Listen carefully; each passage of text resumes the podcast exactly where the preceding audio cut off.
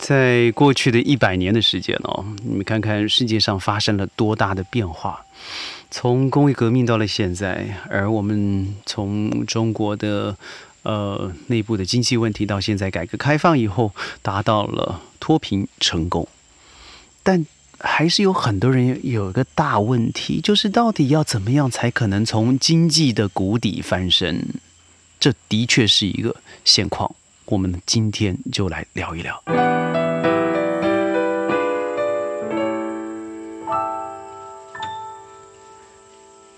欢迎各位加入今天的宣讲会，我是轩。在 COVID-19 渐渐的开始进入人们每天生活作息，而我们的疫苗也随之增加了更多人的施打之后呢，呃，我们在川林录音的时间呢，也开始要接近倒数了。所以身旁的这些环境，各位真的要好好好好的聆听。但愿宣讲会可以把一片的绿意送达到你的耳边、您的眼前，在。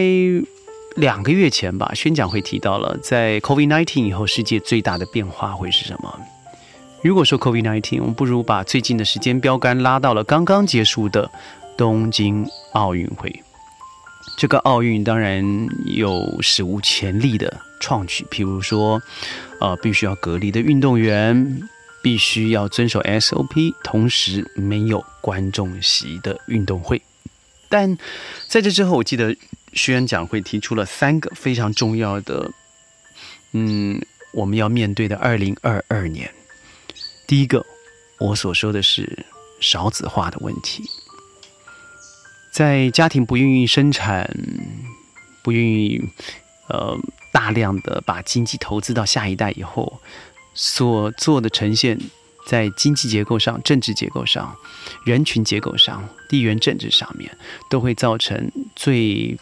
不同凡响的结果，而在教育的层面影响最巨，因为少子化不但只是说精英教育，更多的可能是因为溺爱而专注教育下所产生的负面影响。第二个，我所提的是气候的暖化，也就是我们现在严重的气候变迁。刚刚说到这个字呢，上个月的山西就发生了狂风式的大雨。而这个大雨，我们都知道，山西是产煤大省，到最后的结果就是世界上，从中国乃至到世界上，整个供应链都因为煤产能的的的低下，供给低下，限电也好，航运的停止也好，供货造成全世界都大受影响。美国在圣诞季的供货呢，会造成一只 Teddy Bear，一只泰迪熊上涨的费用是百分之。两百八十五，你没听错。而气候暖化所造成，在世界各州都有很恐怖的、不可想象的灾害，而是现在进行时，而只会加剧。第三是贫富上的差距。我认为，在这几个人为也好、天然也好的灾害，始作俑者当然是人类，而贫富差距所造成的。真正的鸿沟啊，极少极少数的人掌握极大多数人，应该说绝大多数人他的可控权力。从金钱开始，到权力关系、政治关系的不对等，到最后在教育上面，几乎是一个呃寡头式的占据了。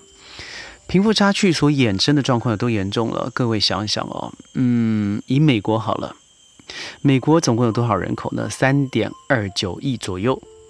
而美国在三点二九亿里头，如果你想要在一个固定的传承之内，要从经济状况、教育状况、社会现实可以做翻身的话，很有可能只是两万五千户的家庭有一位有这个机会往上迁升的可能，听起来很严重。再来听听看印度，印度。在贫富差距之下哦，印度的人口将近是十三点二四亿左右，这个数字是十万到十五万分之一，那更严重了。下一个数字呢？我想我不要提这个数字，而是刚刚发布的中国人均 GDP，我们已经除平了嘛，对不对？所以人均大概是三万元、三万美元左右。但是有一个在十四亿人口的数据中，有六亿的人月收入是一千人民币。